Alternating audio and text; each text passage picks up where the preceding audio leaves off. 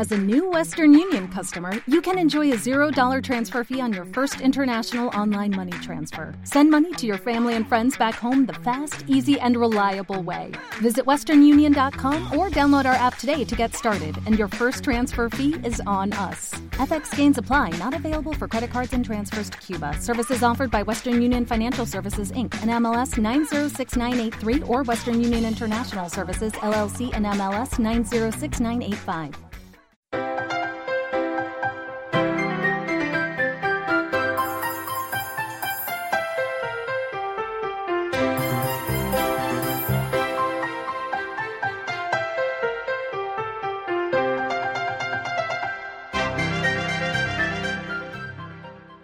Bienvenidos a Cucharas en Podcast, otro episodio más donde comentamos cosas interesantes para que ustedes aprendan a vivir con mejor sazón y para ello pues aquí está con nosotros So.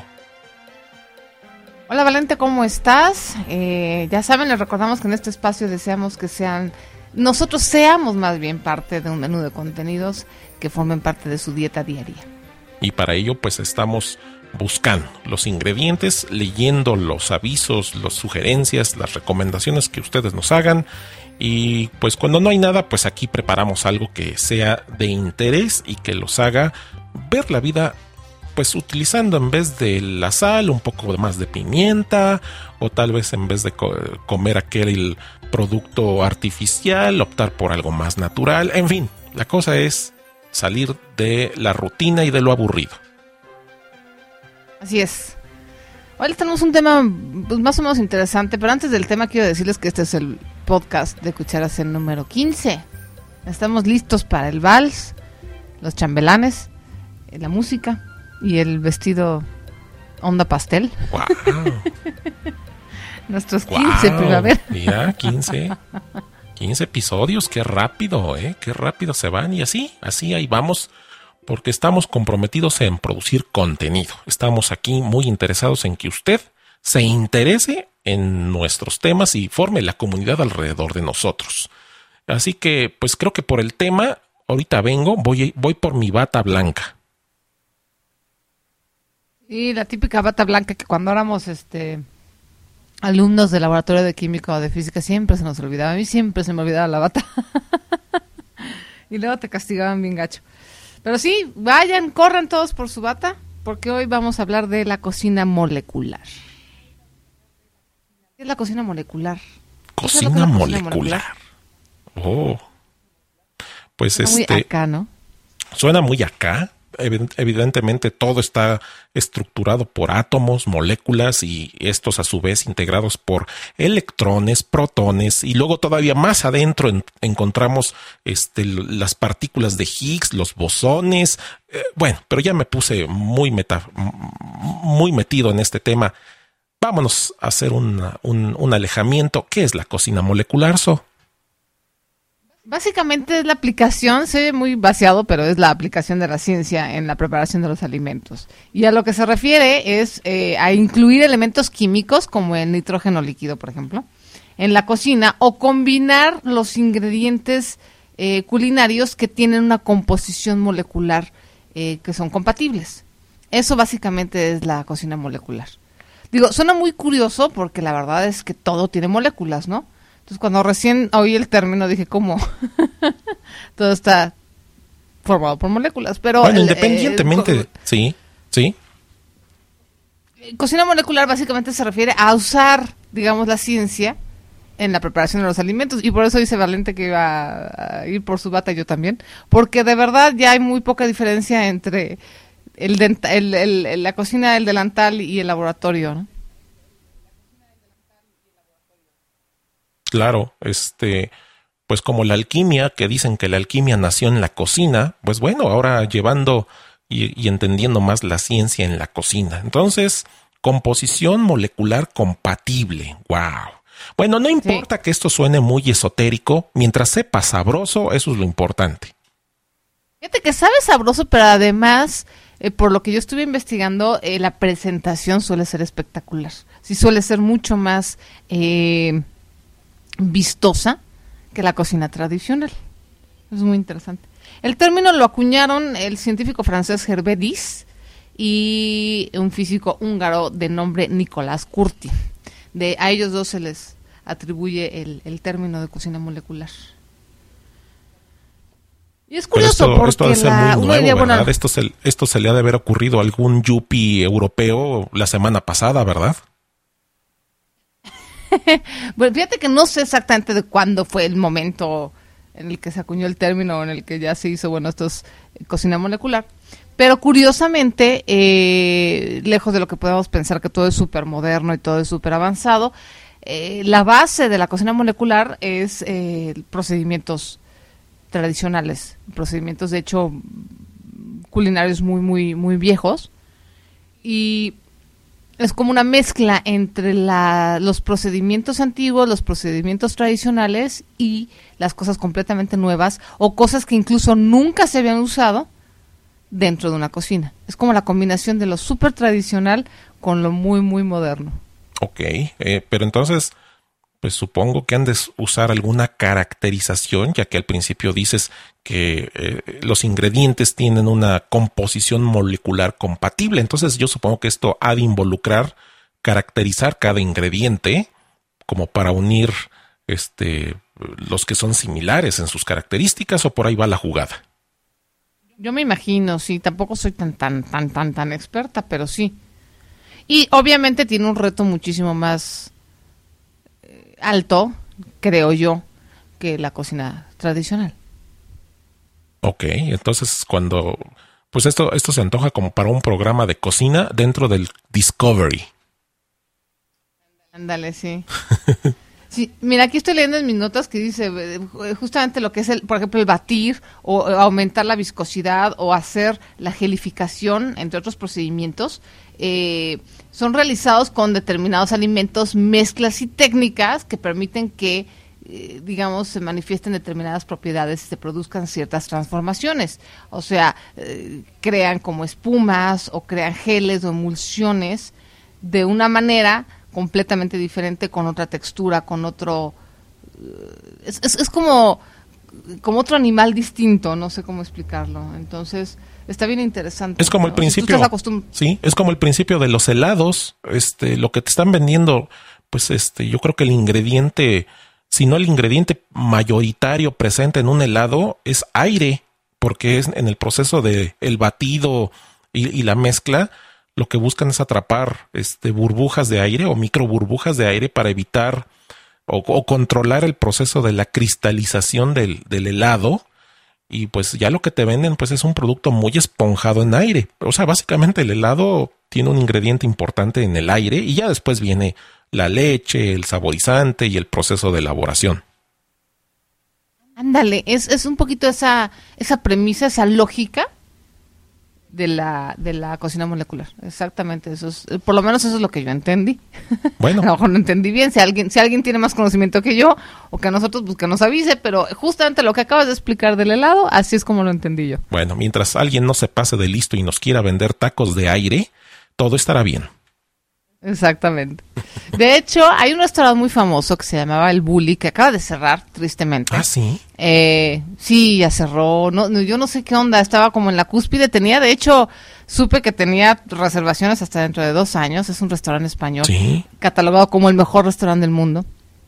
El chef era Ferran Adrià. Y bueno, sigue siendo chef. Pero eh, me impresionó primero que lo cerrara. Como que sintió que se acabó el ciclo, lo cerró en la cúspide del restaurante. Y él era uno de los chefs que integraba dentro de alguno de sus platillos la cocina molecular. Ah. Esa fue una de las cosas que hizo mucho ruido y el que puso muy de moda, eh, o bueno, no de moda, pero que puso como, que hizo famosa algunos procedimientos moleculares en su cocina. Bueno, sí, el bully era muy, hizo mucho ruido internacionalmente, hasta los que sabíamos que jamás íbamos a ir a comer ahí, pero sin embargo sabíamos de su existencia, pero bueno, ahí está. Entonces la cocina molecular también ahí está. Bueno, pero todo eso está tan lejos, ¿verdad? Aquí, aquí, ¿qué, qué podemos aspirar a ello? Pues mira, hay, yo encontré tres restaurantes en México, particularmente en el DF, Ah, que tienen cocina molecular. Eh, de hecho, dos de ellos están dentro de los mejores restaurantes. Tengo entendido que están dentro de los me- mejores restaurantes del mundo. Sí, Uno de ellos sí seguro, que es el Vico. El Pujol no estoy segura. sí. Eh, no estoy segura si está dentro de los del, del mundo. Obviamente deben de ser restaurantes carísimos. De hecho, yo los he visto, he, he pasado cerca, nunca he entrado, nunca he tenido la curiosidad de entrar.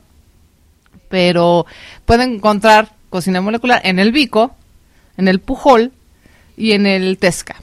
Esos tres restaurantes. Les voy a dejar las ligas eh, en, en las notas del programa eh, para que pues por lo menos puedan ver, dar- darse una idea y a lo mejor pues se animan a hacer una reservación. Mm. y ahí nos cuentan qué tal. Ojalá, ojalá existiera la opción de aprender eso. Eso ha de venir de, de sitios muy lejanos, de países mágicos. Y estos, estos empresarios ya trajeron y se pusieron a producir aquí. Pero la opción de aprender a hacerlo aquí, pues, este, todavía está lejana. Pues fíjate que no, yo creo que ahorita ya de veras con la globalización, con los medios de comunicación, ya todo es bastante accesible. Yo encontré, eh, de hecho, creo que encontré dos lugares, no sé por qué ahorita en mi nota nada más hay uno, creo que hay dos lugares en México donde puedes aprender. Y además es muy curioso, lo que tú te vas aquí es cocina-medio molecular.com y te vas al sitio y es muy chistoso porque en la parte donde vienen las los implementos o los materiales de cocina está muy chistoso. Sí tienen que darse una vuelta. Oh, ok. Que viene así el ni- el nitrógeno y, y sí parece como de bata, ¿no? Sí, sí, sí, sí. Muy, este, eh, muy científico. Este, ya muy geek, muy clavado en, en el aspecto científico de conocer, este, pues los elementos, los ingredientes, entenderlos ya más allá de simplemente su sabor, su olor, sino su comportamiento al, al tratamiento. Pues ahí está, cocina-molecular.com. Este, pues sí, se ve como, como cuando iba a mi clase de ciencias naturales, aunque también los veo, veo presentaciones acá muy, muy sassy. Este, por ejemplo, lecitina de soya, el agar, este, el malto, diferentes tipos de extractos. Ah, y te lo mandan por paquetería local. Sí. Claro que también tienen cosas de nombres raros. Aquí está el, el Santán con X, que es un polisacárido de origen natural. A saber qué es un polisacárido. hay que ver qué dice Santo Google. Pero sí tienen, hay ingredientes aquí que tienen unos nombres así bastante mafufos. Y también, Pero se ve bien interesante, ¿eh? Se me hace como, como, vaya, alguien que está clavado en la cocina puede ser un hobby bastante interesante. El sántano es este un polisacárido extracelular producido por la bacteria Santomonas campestri. Gracias Google y Wikipedia. Ándale. Yo me quedé igual, ¿eh? O sea, gracias, pero me quedé igual. Pues ahí está. Yo que para eso son las clases. Sí, clases, ahí están los artículos, los enseres, para que usted se ponga científico. No, ya me imagino muchas señoras, oye, el trabajo que me cuesta conseguir y lo caro que está las cosas en el mercado y ahora ya quieren que, que elevemos la barrita a, a- a volverse científicos y químicos y nutriólogos. Tienen inventes. Más que ahorita en estos días el jitomate está a 45 pesos el kilo. Que vamos a estar comprando estos polvos y nitrógeno y demás. El jitomate mueve mucho la economía del, del país y los indicadores de este país, ¿verdad? Pues es que es un commodity muy importante, eh, de, de por sí en general, ¿no? Eh, todo lo que son las, las ciertas verduras. Pero efectivamente el jitomate es particularmente importante en México porque lo consumimos con, con ahínco. Ajá. Y pues sí, digo, básicamente las heladas eh, que azotaron al país a principios de año fue un factor determinante en estos precios, ¿no? Entre otras cosas.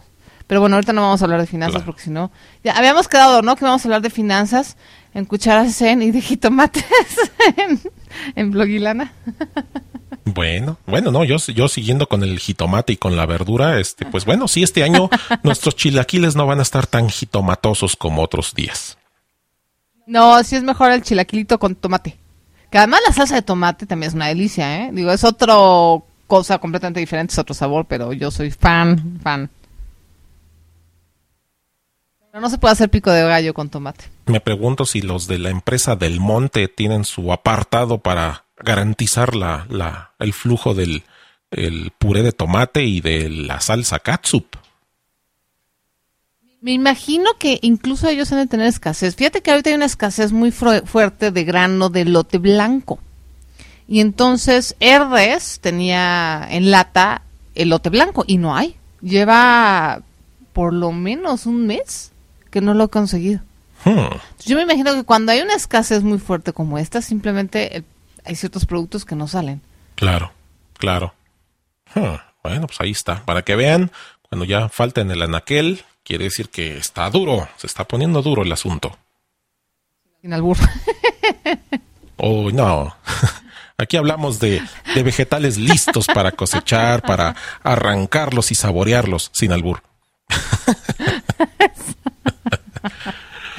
es un programa blanco, perdón. sí, sí, la este pero ¿sabes qué? No, una cosa que he aprendido aquí en mi queridísimo país es que siempre hay que aclarar, ¿eh? Porque luego, bueno, la gente se burla, luego no. Entonces, más vale curarse un poco en salud. Si no queremos que las abuelitas que están oyendo este podcast le prohíban que lo escuchen a sus nietos. Exactamente. O que digan que nos estamos autoalbureando y no nos dimos cuenta. Bueno, por lo menos, bueno, sí me di cuenta, pero no era la intención, ¿no? Muy bien, pues ahí está. ¿Algo más que le podamos exprimir? ¿Otra molécula que se le pueda exprimir a la cocina molecular? Pues no, realmente yo creo que es algo muy... Eh, a mí lo que me da es curiosidad. Yo los invito a que si pueden ir a estos restaurantes, eh, lo hagan. Yo es una de las cosas que tengo como pendientes por cruzar en, mi lista, porque sí tengo muchas ganas de probar, de ver de qué se trata. Me late que no ha de ser también tan difícil como suena. Eh, si les interesa de verdad, digo, no, no se trata de que se dediquen a eso, pero igual puede ser padrísimo tomar un curso. Yo creo que debe ser algo muy interesante. Eh, y que nos cuenten. Si alguien tiene una experiencia de haber comido algo molecular, pues que nos platiquen y, lo estaremos comentando la, el, siguiente, el siguiente programa. Y nos digan de cómo fue la cuenta y sacar una relación costo-precio para ver este si es... Beneficio. Sí, sí, claro que sí. Pues para mí ya seguimos con la cacerola de Valente. Pero como en este programa estuvimos abordando temas científicos, voy a dejar mi despostillada cacerola a un lado, porque ahora este va a ser este el matraz y el platito de Petri de Valente. y aquí tengo mi tubo de ensayo. El tubo de ensayo y también el, el, molcajetito este vidriado para pulverizar este partículas o sustancias. Bueno, pues en esta nos hemos puesto muy técnicos y muy esotéricos y recomiendo, voy a recomendar unos sitios donde la cocina y el laboratorio ya no tienen mucha diferencia. Este, el primer lugar que les quiero recomendar se llama The Accidental Scientist Science of Cooking, o algo así como el científico por accidente, la ciencia de la cocina. Y este sitio eh, incluye una serie de de, lo aborda sobre, déjame ver, dos, cuatro, sobre seis eh, temas en los que gira, que son el huevo, los pepinillos, los dulces, el pan, los condimentos y la carne. Entonces, pues si tú optas por entrar en alguna de estas opciones, te lleva a una explicación científica, experimentos fáciles de hacer en la cocina, y también algunas recetas, ¿sí? Algunas recetas que puedes eh, llevar, realizar explorar eh, actividades de degustación, unas recetas bien sencillitas este, por cada uno de estos apartados y una explicación eh, básica de la ciencia del azúcar, la ciencia del pan. Este está muy, muy, interesante el sitio. Eh, se llama Science of Cooking. En las notas de este programa van a encontrar. Quiero pasar a. Porque el, Perdón, es que el, dominio es diferente. El, dominio no es de Science of Cooking. Eh, entonces se los vamos a poner ahí en las notas para que les, nada más le den clic y ya. Sí, es este exploratorium.edu, pero no se preocupe, este visite visite el blog de de Cucharazen y ahí encontrará a un clic de distancia esto que aquí le hemos venido a comentar y a compartir. La siguiente liga que, que quiero comentarles aquí es Your Mother Was a Chemist o Tu mamá era química. Entonces este título que pudiera parecer agresivo es una selección de diferentes, es una explicación de apartados más detallados. Este se va a explicar la ciencia y los procesos de eh, hacer emulsiones, hacer espumas, los geles y las suspensiones, una explicación de los aceites y las grasas, las soluciones, el proceso de la cristalización, la química de las proteínas, el calor, las bases y los ácidos, los procesos de oxidación y reducción, en fin. Ahí tienen una gran cantidad. Y entrando, por ejemplo, en la parte de medidas y pesos, eh, hay un texto bien interesante donde eh, te explican cómo las recetas de pronto dicen eh, para, para elaborar, no sé, un pastel o unas galletas, las medidas de azúcar y de harina, comparando una gran cantidad de recetas, tienen variaciones drásticas. Eh, por ejemplo, si en una receta, por ejemplo, te dicen una y media taza de harina y una taza de azúcar, pues te vas a encontrar otra receta que dice dos tazas tres cuartos de harina y una taza y media de azúcar. Entonces estas variaciones se ha descubierto que hay un 150% de diferencia entre la receta que usa menos de un ingrediente contra la que usa más. Y por ello los resultados son diferentes, porque muchas de estas recetas se toman libertades en cuanto a la medida, pero de una o de otra forma el resultado viene saliendo más o menos lo mismo. Y la idea yo me imagino es que mucho de la cocina es prueba y error, yo, yo, según mi experiencia, la verdad. Y entonces lo mismo con la receta. Yo creo que de repente la gente dice, bueno, sabes que esto está muy azucarado. Y entonces en lugar de la taza y media que dice aquí, lo voy a probar con una. Y a lo mejor si les gusta, pues ya se, se va pasando la receta con una taza de azúcar, no con una y media. Y me imagino que así se van haciendo las, las diferencias. Bueno, eso es en cuanto a lo que puedes medir, lo que puedes pesar o con tu tacita medidora para ver. Pero, ¿qué tal los huevos? En ninguna receta todos dicen utilizar tres huevos o utilizar un huevo, pero en ningún lado te dicen si es un huevo chico, mediano o grande y eso también puede llevar al resultado de una diferencia. Ahí nadie, nadie mide este, realmente el huevo por algún volumen y tampoco dicen si el huevo debe ser de cierto tamaño y esto también puede contribuir a diferentes resultados en las recetas.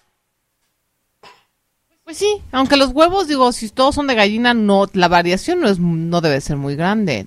Ya si es un huevo de avestruz o un huevo de gallina, codorniz, la diferencia es o de codorniz, exactamente. Bueno, es que aquí las gallinas son muy comunes, pero quién sabe. Si en Escandinavia a lo mejor son muy comunes las codornices y nomás leen la receta, póngale tres huevos y ahí van rompiendo las uvitas. No, yo me imagino un pastel con una receta de huevo de avestruz. Debe ser muy, muy sabroso, muy grandote. y aquí fíjate que ahorita que estoy viendo, eh, hay una parte donde habla de las calorías, ¿no? Está muy, muy, muy padre la parte donde, donde dices de las medidas, porque te dice más o menos cómo calcular las calorías. Eso está muy interesante para la gente que, que de repente contamos calorías. Es, y también para quien... Está interesante. Eh, hay el otro proceso que es la oxidación, que no es otra cosa más que cuando cortas una fruta y la dejas ahí, por ejemplo una manzana, y se empieza a poner café. Bueno, pues en este sitio te hablan acerca de la oxidación y la reducción y cómo es que funciona ese mecanismo de decoloramiento de una fruta cuando queda expuesta al aire, sobre todo al oxígeno, y el, involucramiento de unos actores como las taninas, los polifenoles y otros componentes que al mezclarse generan este fenómeno de, la oxidación y entenderla ya desde un punto de vista más, más científico. Tu mamá era química es el nombre de este sitio y también el nombre de dominio nada que ver con lo que les hemos dicho, así que vayan a las notas del programa de Cuchara Zen y ahí a un clic llegan a esto que les hemos compartido. Para el siguiente enlace es eh, uno de mis podcasts preferidos que tienen una subdivisión temática. Eh, el podcast original, bueno, el podcast titular es The Naked Scientist, el científico desnudo. Y no es otra cosa más que... Ah, pero es podcast, no se ve. Qué decepción. Pero son, son, créeme, son muy detallados en sus descripciones.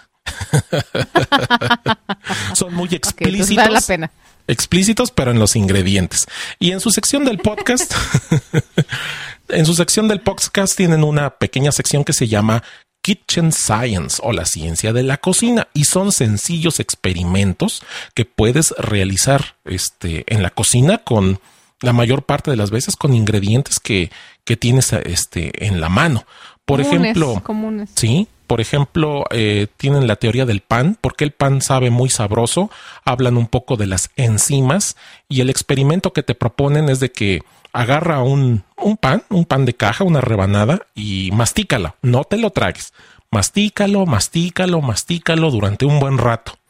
Y vas a ver que al principio te sabe sabroso, pero después de un rato empieza a agarrar un sabor este desagradable y, y, ahí te dicen, bueno, si te lo quieres tragar, pero te recomendamos que lo escupas y te explican por qué cambia el sabor y es gracias a la acción de las enzimas que existen en nuestras de la saliva y cómo van descomponiendo las azúcares, las, gran, las largas cadenas de azúcar que vienen en el pan, las enzimas las empiezan a recortar en diferentes lugares y queda un pedacerío de cadenas, lo cual se traduce en una modificación del sabor. Qué interesante. Está interesante, pero yo sí paso del experimento. ¿eh? Yo, este, les creo. les creo, les creo. Por ejemplo, en el apartado de, mm, ah, déjame ver, el huevo. Tienen un experimento en donde tú agarras un huevo, vinagre y un recipiente y es para desnudar un huevo. Entonces, eh, al dejar remojando, te explican cómo el vinagre y los elementos, su compuesto del vinagre empieza a interactuar con el calcio del huevo al grado de que lo disuelve, se reduce a, carbonatos y ya lo único que te queda es la, membrana interna del huevo y el, y el líquido, la yema, la clara. O sea, quedas con un huevo desnudo, sin su cascarón. Órale, eso está interesante. Y como ese hay una gran cantidad de, de, de experimentos, todos muy seguros, todos muy fáciles de seguir y de hacer. Este es la sección de, de The Naked Scientist, el científico desnudo, en su Kitchen Science, en su apartado de la ciencia de la cocina. Así que, pues ya dejamos aquí un reguero en la cocina. Este, ya hay que empezar a alzar y a limpiar para ya usarla para comer. Así es. Pues aquí está el, episodio de hoy y solamente les pido nos escriban, nos den pista, nos den norte, retroalimentenos, reaccionen ante lo que les hemos ofrecido.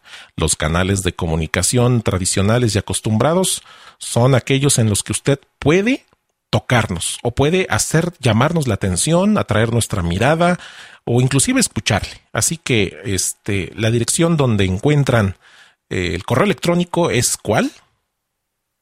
So arroba cucharacen.com. Y en Twitter también nos puede mandar usted un mensaje breve que es en Cucharacen.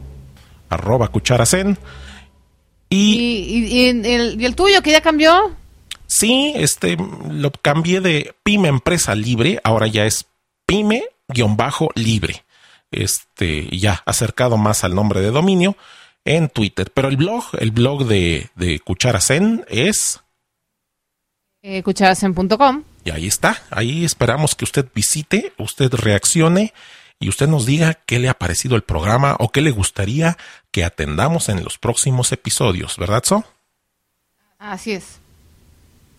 Sí, llámenos, platíquenos, este, díganos qué, qué les interesa, qué no les interesa. Eh, pueden decir, oye, el programa me gusta por esto, pero no me gusta por aquello. Y si tienen temas también que les gustaría que tocáramos, pues bienvenido.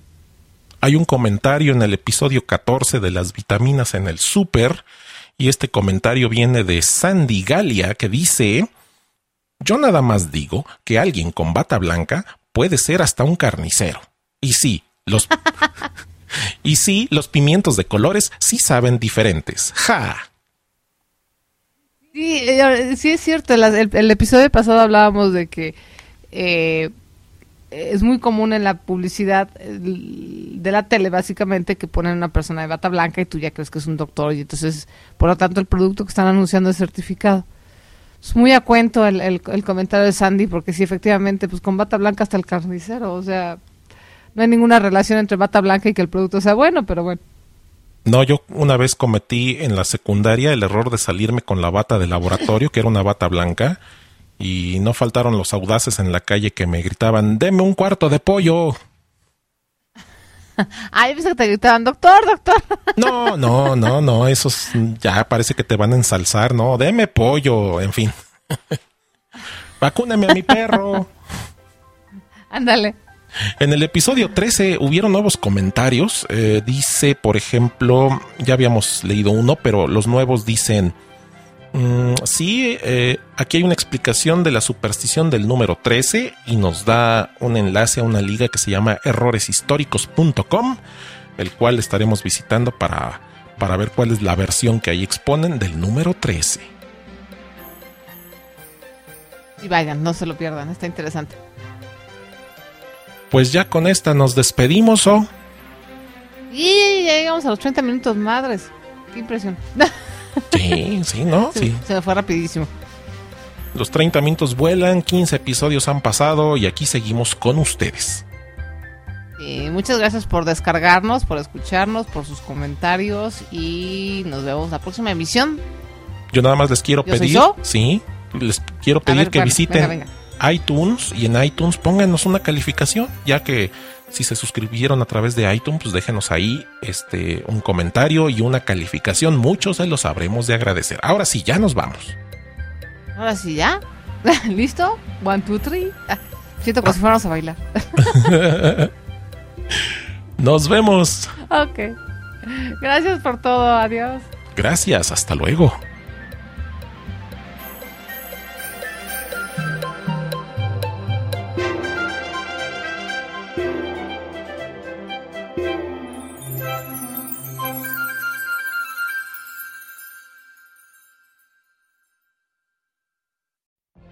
What if you could have a career where the opportunities are as vast as our nation, where it's not about mission statements, but a shared mission?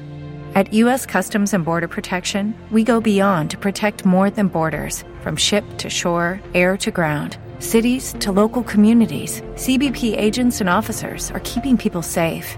Join U.S. Customs and Border Protection and go beyond for something far greater than yourself.